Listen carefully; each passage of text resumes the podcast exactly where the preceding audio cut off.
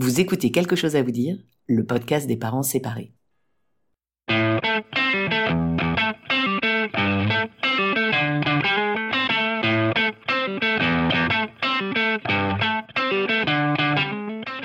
Comment dire à ses enfants qu'on se sépare? Et après, comment on s'en sort financièrement? Et pour les vacances, on fait quoi? La décision de se séparer et ses conséquences sur notre vie familiale et personnelle chamboulent inévitablement notre quotidien. Mais on s'en sort.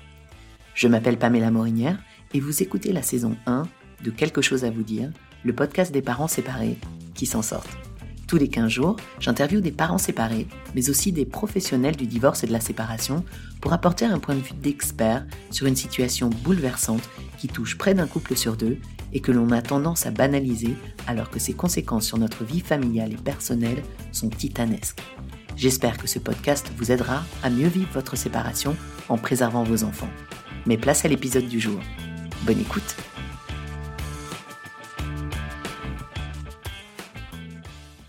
Salut les parents, merci d'être de plus en plus nombreuses et nombreux à suivre le podcast. Je me réjouis vraiment qu'il puisse faire écho chez nombre d'entre vous. Surtout, n'hésitez pas à aller lui mettre plein d'étoiles et des commentaires sur vos plateformes de podcast. C'est un petit geste de rien du tout, mais qui permet de soutenir le podcast et de le faire connaître au plus grand nombre grâce à la magie des algorithmes. Donc, je compte sur vous. Vous pouvez également suivre le podcast et ses coulisses sur Instagram et Facebook sous le nom quelque chose à vous dire podcast. Place à l'épisode du jour. Bonne écoute. Épisode 5. Cédric. Cédric est venu enregistrer l'épisode chez moi, à Bruxelles. Il est séparé de son ex-compagne depuis 12 ans et est papa d'un adolescent. Il possède déjà un certain recul sur sa séparation, même si, vous le verrez, la relation qu'il entretient avec son ex peut encore traverser quelques petites intempéries. On a bien ri pendant cet épisode et c'est aussi lié au fait que Cédric se remet pas mal en question avec beaucoup d'autodérision. On revient notamment sur l'éternelle question des vêtements des enfants qui passent tant bien que mal d'une maison à l'autre, sur le point de vue d'un papa, sur la garde partagée d'un tout petit, et sur la coéducation d'un enfant qui est pour lui une réelle source de richesse. Un épisode positif qui touche à des éléments clés de l'après-séparation. La construction d'une nouvelle relation avec son ex et la famille conforme toujours. Bonne écoute je m'appelle Cédric, j'ai 50 ans depuis quelques jours. Je suis papa célibataire depuis 12 ans. Comment tu qualifierais ta séparation? Je sais pas si je la qualifierais, je crois que je mets pas de mot dessus. Je, la vis et c'est une. Euh, ça reste une relation. Donc, euh, je ne pourrais pas l'enfermer avec une étiquette. Elle est encore très vivante. Elle peut même avoir euh, des hauts, des bas. donc, non, je ne saurais pas la qualifier, si ce n'est vivante. Est-ce que tu considérerais, ça, ça fait longtemps déjà, ça fait 12 ans, est-ce que tu considères que ça s'est plutôt bien passé? Vous avez mis en place des, mécanismes qui te satisfont? Alors je dirais oui, mais très récemment, enfin juste là maintenant, on est de nouveau dans une, un moment un peu tendu, qui devrait d'ailleurs euh, euh, débouler sur une petite conversation demain, une promenade conversation. Donc oui, on a mis pas mal de choses en place, ce qui n'empêche que de temps en temps, il y a des petites crispations et qu'il faut euh, réajuster euh, pour voir si on est encore juste, parce que ça reste, euh, ça reste une relation très vivante. C'est pas tout un temps, ça a été cette relation qui était cassée. Ça n'est plus ça. C'est une, c'est une relation qui a évolué, mais ça reste parfois un peu compliqué. Est-ce que les complications, elles sont liées plutôt à, l'éducation de votre fils ou plutôt à votre relation entre vous, sans forcément rentrer dans les détails, mais juste pour pour euh, essayer de comprendre? Alors, je pense que le sujet déclencheur, c'est souvent l'éducation de notre fils. Mais euh, c'est toujours sur la manière dont l'autre réagit que ça va, que ça va éventuellement euh, se crisper. Sinon, on a, on a appris à connaître les endroits dans lesquels chacun on avait un petit peu nos, nos marottes ou nos stress, et que donc, a priori, c'est respecté. Et puis tout d'un coup, parfois, il peut y avoir des, des petites crispations. Euh, je me souviens d'un moment assez, assez fondamental dans notre relation où je, je me crispais parce que les vêtements que j'achetais pour mon fils ne revenaient jamais. Et à la place, venaient des espèces de vêtements de perroquet que je n'aimais pas du tout. Alors ça, je pense que tu mets le doigt sur quelque chose que euh, beaucoup de parents séparés rencontrent. Et comment Alors, quelle a été votre solution? Ben, Évidemment, j'ai fait, euh, j'ai commencé par une espèce de tentative de tiens, je ne revois jamais machin chaud, le, jeans bazar, etc.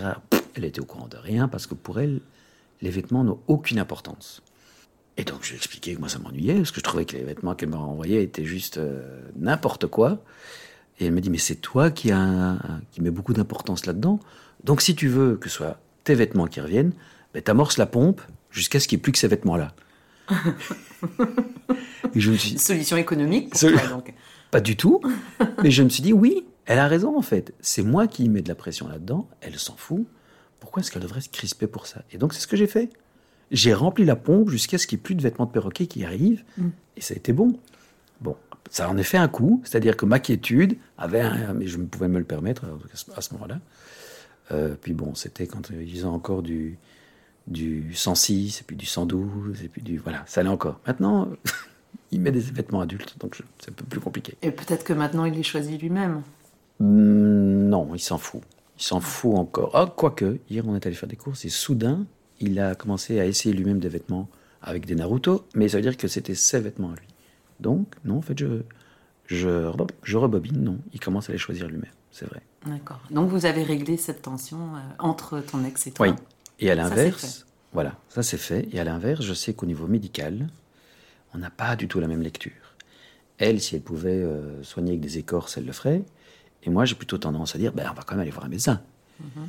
Donc, on se, on, se, on se jauge pour voir euh, où en est l'autre euh, par rapport à ça.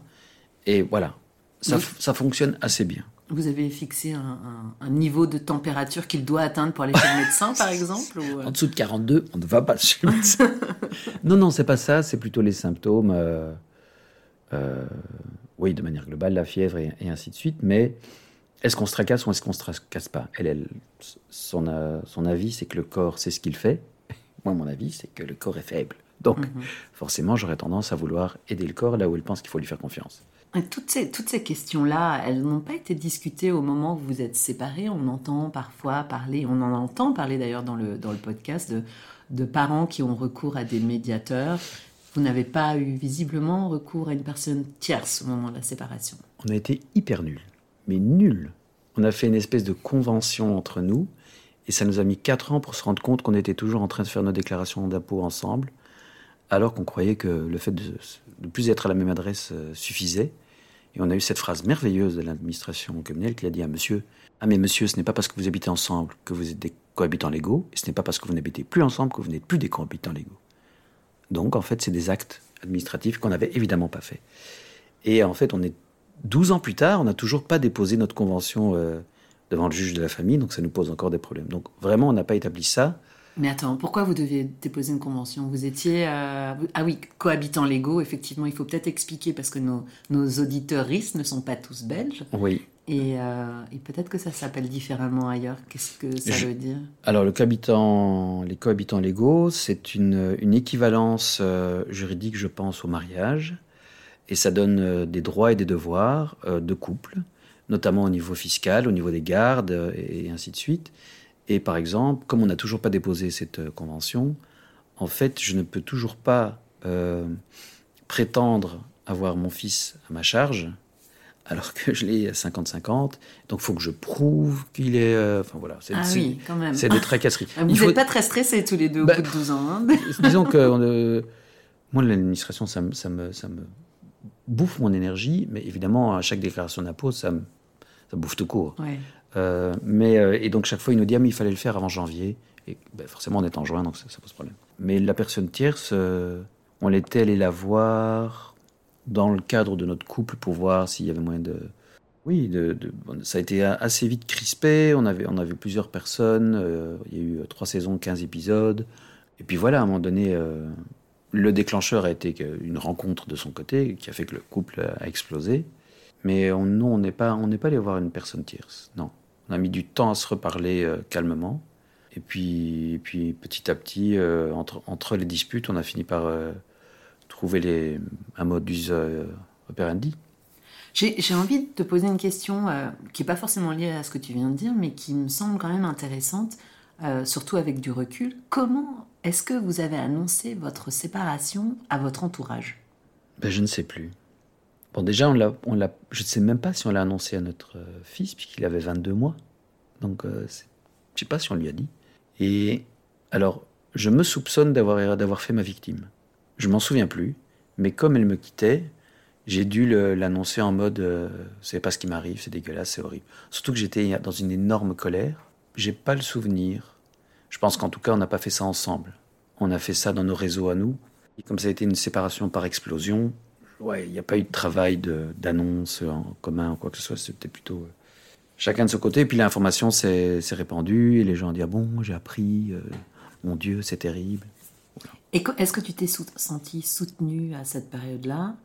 Et qu'est-ce que tu as mis en place, en tout cas, pour euh, traverser cette, cette période après la rupture Il faut peut-être que j'explique, ben, je, je l'ai évoqué, mais fondamentalement, moi j'ai d'abord été dans une colère énorme, une colère noire, qui m'a euh, sans doute soutenu, mais qui m'a complètement épuisé. Et je me souviens vraiment physiquement du jour où je me suis dit, j'en peux plus, j'en peux plus d'être en colère. Et une fois que je, je, me suis dit ça, la colère s'est dissipée et je me suis rendu compte que ce qu'il y avait en dessous, c'était une immense tristesse. Mais que la colère me permettait de ne pas voir. Et puis, forcément, s'il y avait une immense tristesse, c'est qu'il y avait de l'amour. Ce que je ne ressentais pas avant, je ne ressentais plus. Donc je me le suis pris dans la face. Et une fois que j'avais touché ça, je crois que j'étais... Euh, j'étais OK d'une certaine manière. Je prenais... Ça voilà, je souffrais, mais c'était... Euh, c'était, ce qui était point barre. Je ne, je ne luttais plus contre ça. En, bon, en dents parce qu'une séparation, c'est toujours en dents Et mon, mon entourage, euh, je pense, a essayé d'être en mode quelle mauvaise, quelle méchante. Ça m'intéressait pas énormément. Dans un premier temps, quand j'étais en colère, j'aimais beaucoup ça, parce que ça, ça cautionnait mon, sentiment premier. Mais une fois que j'avais m'étais débarrassé de ma colère, en fait, ça m'intéressait plus. Il fallait que je sorte de ça de toute façon. Et comment t'es sorti de ça alors finalement? Tout seul? Tu t'es fait aider? J'ai essayé de fuir la séparation en essayant de rencontrer très vite quelqu'un d'autre. Je vais sans doute dû faire pas mal de tort à ce moment-là. Et puis, euh, oui, je me suis fait aider plusieurs fois. Et en fait, c'est pas rigolo, mais c'est seulement récemment que je pense que j'ai trouvé, donc quand même 12 ans après, mhm. que j'ai trouvé euh, une thérapeute qui convenait, avec laquelle j'ai pas forcément évoqué la séparation, parce que forcément c'était il y a 12 ans, c'est plutôt intégré, mais d'autres choses qui euh, quand même ont structuré ma personnalité. Enfin voilà. Qu'est-ce qui a été le plus difficile pour toi au moment de cette séparation? Ben, Il faut que je donne un peu de détails. D'abord, elle est tombée amoureuse d'une femme et comme on vivait des moments de difficulté, euh, notamment dans notre intimité, c'était très confrontant. C'était comme si c'était euh, si c'était un rejet de moi. Mais elle-même étant désemparée pendant tout un temps, alors qu'elle était tombée amoureuse, elle ne m'a pas quitté tout de suite. Elle a essayé de comprendre ce qui se passait. Et donc cette période de flottement où je savais qu'elle était amoureuse ailleurs, ça c'était un peu compliqué quand même. Maintenant, sur la personne sur laquelle elle était tombée amoureuse, honnêtement, je comprends. Parce que c'est une fille euh, qui, est à la fois très féminine et très euh, masculine. Et donc, c'est une, personne extrêmement euh, touchante et séduisante. Donc, je ne pouvais pas dire, bon, enfin, n'importe quoi, qu'est-ce que, tu, qu'est-ce que tu fais? Non, je pouvais que comprendre. Ce qui était d'autant plus difficile, évidemment. Qu'est-ce qui a été le plus difficile au moment de ta séparation?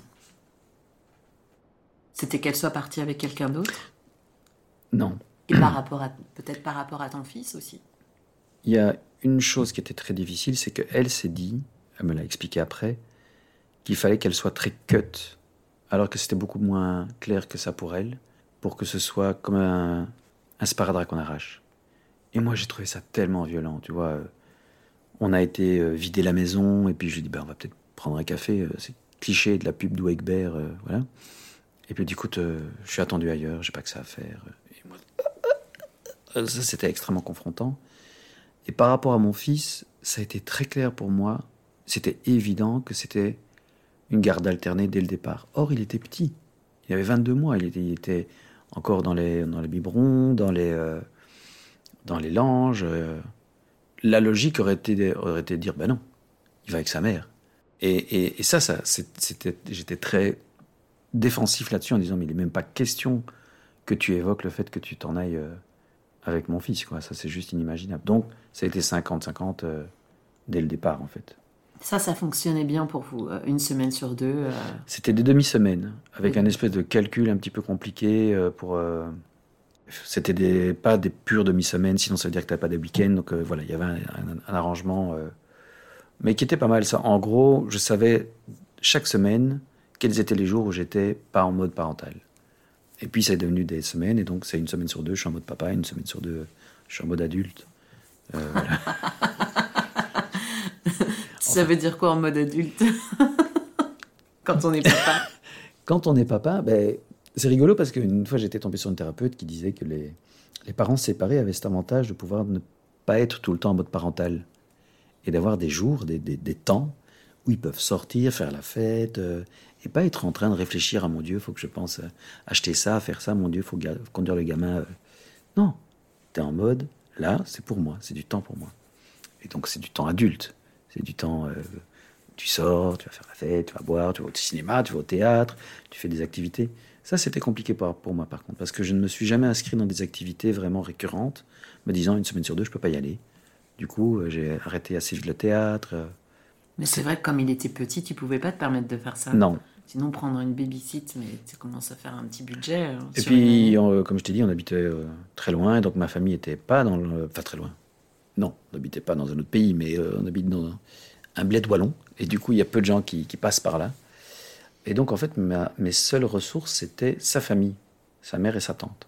Et tu es toujours resté en contact, en, bonne relation avec euh, ton ex-belle famille Oui. Bah parce que d'abord, c'est des super gens. Et, euh, et parce que bah, sa mère et sa tante ont été assez intelligentes que pour faire la part des choses et ne pas prendre parti et ce qui a permis de, en fait, de fluidifier les choses euh, et qu'elles soient vraiment des ressources dans, dans la séparation. Donc euh, non, c'était bien ça. Pour toi, est-ce que la séparation, c'est un échec? Ben, C'est un échec du projet du couple, oui. Par contre, ce dont je suis persuadé, c'est que c'est pas un échec de la famille. Ah bon, pourquoi? Parce que elle, elle continue quoi qu'il en soit. Et au contraire, c'est presque une... C'est à réinventer, quoi. Et je suis sûr que la vie de mon fils, avec deux logements, de manière différente de l'accompagner ou euh, de l'éduquer, de des loisirs différents, etc. En fait, c'est une richesse pour lui. Euh, peut-être plus que si on était dans une espèce de compromis de, couple ensemble. À la limite, à mon avis, il a eu plus de, plus de chacun de nous. Donc, c'est pas plus mal. Et on a continué à faire des activités à trois aussi. Comme quoi? Euh, comme aller voir des expositions Harry Potter, comme euh, aller au cinéma. On voulait même partir en, en voyage quelques jours euh, à Barcelone pour, son, pour ses 12 ans. Mais heureusement, il y a eu le Covid. Donc, je dis heureusement parce que je balisais un petit peu. Je dis, voilà, oh ça va pas aller, il faut pas exagérer quand même. donc voilà. Mais non, on a... Son anniversaire, vous le fêtez ensemble aussi? Oui, quand on peut, oui. oui. Noël, ces événements-là? Euh, Noël, on l'a déjà fait, même, avec euh, sa compagne et puis son compagnon, parce qu'après il a eu un, compagnon avec qui il a eu une fille. Euh, et oui, on a fait la Noël ensemble et c'était super. Et donc la famille se redéfinit en fait. Et, c'est. Ben moi en plus, je viens d'une famille six enfants, plutôt que très catholique au départ, etc. Donc l'idée de la famille était quand même super importante. Mais oui, justement, tout vole en éclats. C'est, quand même un, traumatisme, non quand on, a, quand on a un schéma assez classique de la famille? Oui, mais c'est ça. Alors, si j'étais resté là-dedans, euh, j'aurais été en colère tout le temps, et voilà. Mais euh, moi, ça a été très clair qu'en fait, euh, c'était un, c'était à réinventer, quoi. Et, une fois que notre relation a été apaisée, elle, elle aussi. Donc, ce qui n'a pas tout de suite été le cas, mais Très vite, quand même, elle a essayé de faire des, anniversaires ensemble. Bon, là, j'étais encore en colère. Il m'a fallu, je pense, deux ou trois ans pour arrêter d'être en, en, colère cyclique. La grosse colère est partie assez vite, mais cycliquement, c'était en tension. Euh, voilà. Qu'est-ce qui t'a particulièrement aidé pendant cette période? Alors, tu as parlé de, de, thérapie, de psychologue, mais est-ce qu'il y a des, des, des, livres, des, films, des...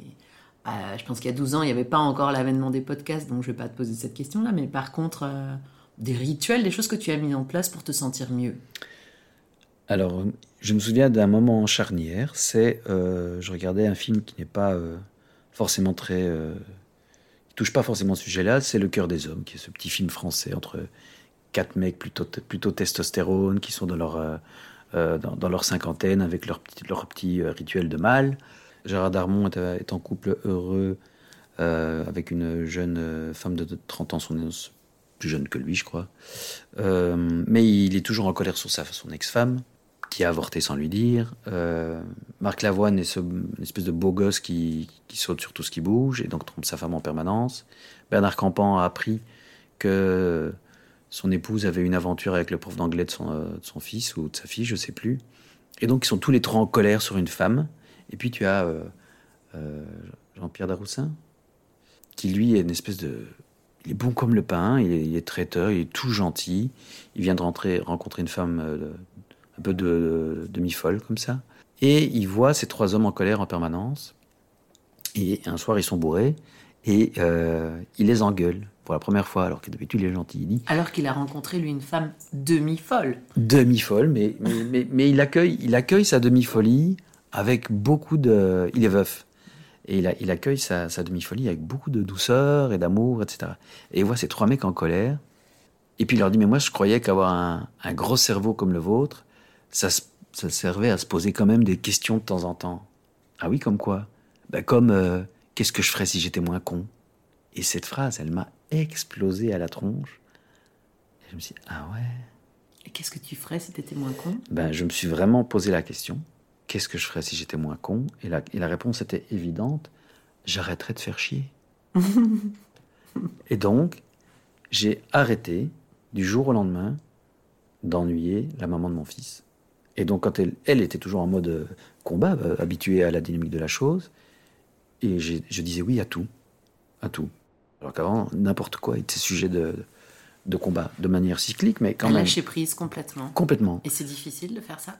Euh, Oui, parce que forcément, il y, a une inertie de la chose, donc euh, ça n'a pas, pas, été simple. Mais comme je m'étais dit, arrête de faire chier, donné, en fait, elle avait plus de, elle avait plus de partenaire, elle, se battait toute seule. Du coup, ça s'est éteint. Ça s'est traduit comment euh, concrètement d'arrêter de faire chier? De son côté ou moi? Dis tiens. Ah, je te dis, je disais oui à tout. J'acceptais toutes ces demandes. Tu peux habiller mon fils en perroquet Oui, pas de problème. Ben, euh, ça, je pense que j'avais déjà commencé à amorcer la pompe, donc ce sujet était, résolu. Peut-être que j'avais attendu. non, mais euh, sur le fait, par exemple, tout un temps, je crispais si elle arrivait 20 minutes ou 30 minutes en retard, blablabla. Bla, ben là, non. Et dans un premier temps, elle est restée en s'attendant à ce que moi je sois crispé, puis pour finir, je ne l'étais pas. Et donc, en fait, on a été alors, ça a l'air que c'est moi qui ai changé grand-chose. Peut-être pas. Hein. Peut-être que si tu l'interviewerais, euh, elle te dirait plein d'autres choses. J'allais te demander justement, est-ce qu'elle s'en est rendue compte? Est-ce qu'elle est a commenté ce, changement de, comportement de ta part? Je sais plus. Il faudrait que je fasse euh, des recherches. Je vais lui. S'il te plaît. non, je sais plus du tout. J'ai un, un, souvenir qu'à un moment donné, elle a, elle a arrêté de se battre aussi. Mais ça nous a pris, euh, je te dis, 2-3 ans, je crois. En tout cas, moi, ça m'a pris 2-3 ans. Peut-être qu'elle était plus, plus, apaisée avant, mais habituée à devoir se défendre de, mes, de mes, attaques de, des spots victimes. Euh, voilà. Si tu devais changer quelque chose dans, dans, la manière dont vous vous êtes séparés, tu changerais quoi? Je ne vois pas, hein, en fait. Le, je ne vois pas parce que c'est une espèce d'équation. Et je ne sais pas si on serait au même endroit si j'avais changé quoi que ce soit. Je pense que je l'aurais plus aimé avant. Mais ce n'est pas pour résoudre la, question de la séparation. En fait, il y a quand même une anecdote assez drôle. C'est que quand sa relation après nous s'est terminée, qui a été beaucoup plus longue que la nôtre en fait. Avec cette femme Avec cette femme. On a eu un moment, on va dire. Vous avez voilà. remis le couvert. On a remis le couvert et moi je me suis dit, ben voilà, ça repart comme en 40. C'est pas une très bonne analogie, mais on comprend. Euh, et en fait, très vite, elle n'était pas si complètement séparée d'elle, etc. Et je me suis dit, oh, elle est chiante en fait. Alors je crois que j'avais gardé dans, l'arrière de ma tête l'idée que cette séparation n'aurait pas dû avoir lieu. Et ça a clôturé l'histoire en me disant, non, c'est bien. Vraiment, c'est bien si ça. Et avais peut-être besoin de réessayer. Voilà. Pour euh, en être et, convaincu. Et après, c'était de nouveau. Euh, ça s'est amélioré encore, tu vois. Euh. je pense que ça, a permis de me débarrasser d'un vieux reliquat de ça aurait pas dû avoir lieu. Du coup, qu'est-ce que je changerais? Ben, Très vite me débarrasser de la colère si possible, mais c'est plus facile à dire qu'à faire. Donc, Est-ce que j'aurais été voir des gens? Parce que j'ai pas, pas tellement fait euh, appel aux ressources, professionnelles en tout cas. En tout cas, tu t'es assez rapidement dit que tu allais essayer d'être moins con. Oui. Et, et ça, euh, c'est quand même inestimable. Et honnêtement, la plupart du temps, c'est comme les mecs qui sont cons. Parce que en 12 ans, j'ai eu l'occasion de voir quelques potes qui se séparaient. C'est souvent blessure d'ego, réaction par la colère, tout ce que j'ai fait, quoi. Je le vois. Mais je sais aussi que ça, ça sert à rien de dire, euh, mais arrête, euh, c'est pas vrai, elle est pas comme ça, ceci.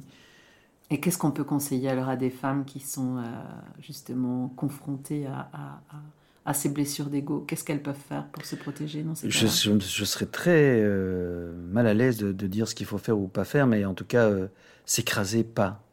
Il ne faut pas s'écraser. Je pense qu'il faut être... C'est très compliqué parce qu'en fait, il faut... Quel, quel, que soit le genre, peu importe que ce soit lui ou que ce soit elle, mais il, faut être en contact avec soi, mais sans, sans aller écraser l'autre par défense. Donc, Qu'est-ce, que j'ai encore des amis qui sont en train de se séparer. Le seul, le seul conseil que je lui dis, c'est euh, sois, honnête avec toi, quoi. En dessous de ta colère, tu as de la tristesse. Euh. alors c'est peut-être une projection de ma part, mais c'est souvent ce que je vois. Et souvent, ça, ça, ça, se voit. À un moment donné, euh, à la faveur d'une soirée ou quoi, ça craque. Mais le côté c'est qu'une tute, et en plus tute, et tu vas, reprends la baraque et défends. Bah non. Non, parce que justement, ça reste de la vie. Derrière, ensuite, c'est de la vie. Et puis, il y a, des enfants, surtout. Il y, a des enfants, mais, mais même pour soi, c'est une construction de vie. Et donc, construire sur de la destruction, ça ne marche pas. Ça ne marche pas. Enfin, moi, je ne moi, je sais pas construire là-dessus. Donc, euh, je, je peux vraiment que conseiller de dire, il y a une option, il y a une opportunité de construire quelque chose. Alors, on ne se sent pas tout de suite euh, en, mode, euh, en mode building, hein, on va pas, se mentir, mais euh, c'est possible. Quoi. Merci beaucoup, Cédric, pour, pour, pour, ce partage très intéressant. Et je vais mettre dans les, dans les notes du podcast tous les renseignements concernant ce film pour qu'on puisse retrouver aussi le réalisateur, parce que je crois qu'on ne l'a pas mentionné. Non. Je ne sais pas si tu t'en souviens, mais on le précisera en tout cas. Merci et bonne journée à toi. Merci, Pamela.